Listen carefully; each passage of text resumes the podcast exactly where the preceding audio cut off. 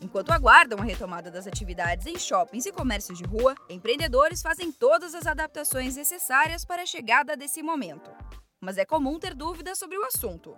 Quais protocolos de segurança devem ser seguidos ou ainda como passar segurança para que o cliente volte a consumir são perguntas frequentes dos donos desses negócios. Por isso, os consultores do Sebrae São Paulo contam neste podcast algumas dicas para ajudar na retomada.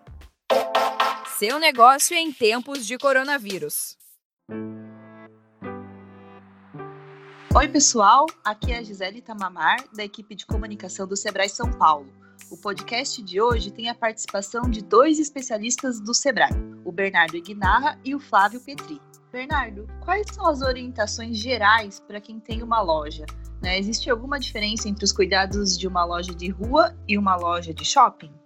Bom, muitos dos estudos né, sobre o novo coronavírus estão em andamento. Então, é, muitas das informações que nós temos hoje mudam a cada dia. E para quem tem uma loja, né, você tem um cuidado todo especial e uma importância do empresário acompanhar diariamente as atualizações voltadas para esse varejo. Né?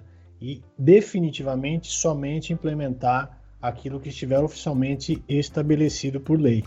A gente recomenda que seja feito acompanhamento frente aos estudos e organizações né, pertencentes aos mais diversos setores da parte da saúde e ligados às organizações como a Pan-Americana de Saúde, a Anvisa, a Organização Mundial da Saúde, o Ministério da Economia, né, parte do trabalho, Associação Brasileira de Shoppings, Confederação Nacional de Dirigentes Logistas e Instituto de Desenvolvimento do Varejo.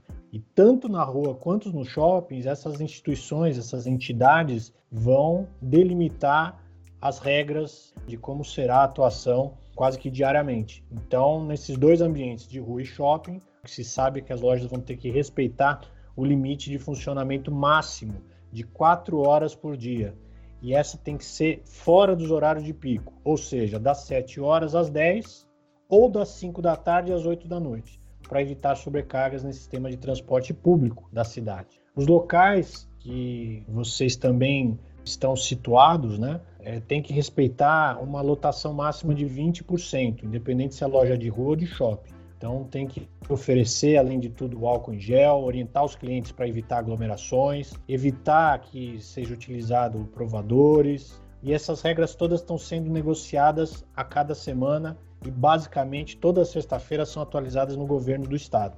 Separadores de filas também são importantes para o distanciamento, para garantir um metro e meio de distância entre esses clientes. E também toda essa, essa situação está sendo feita em acordo com o Plano São Paulo.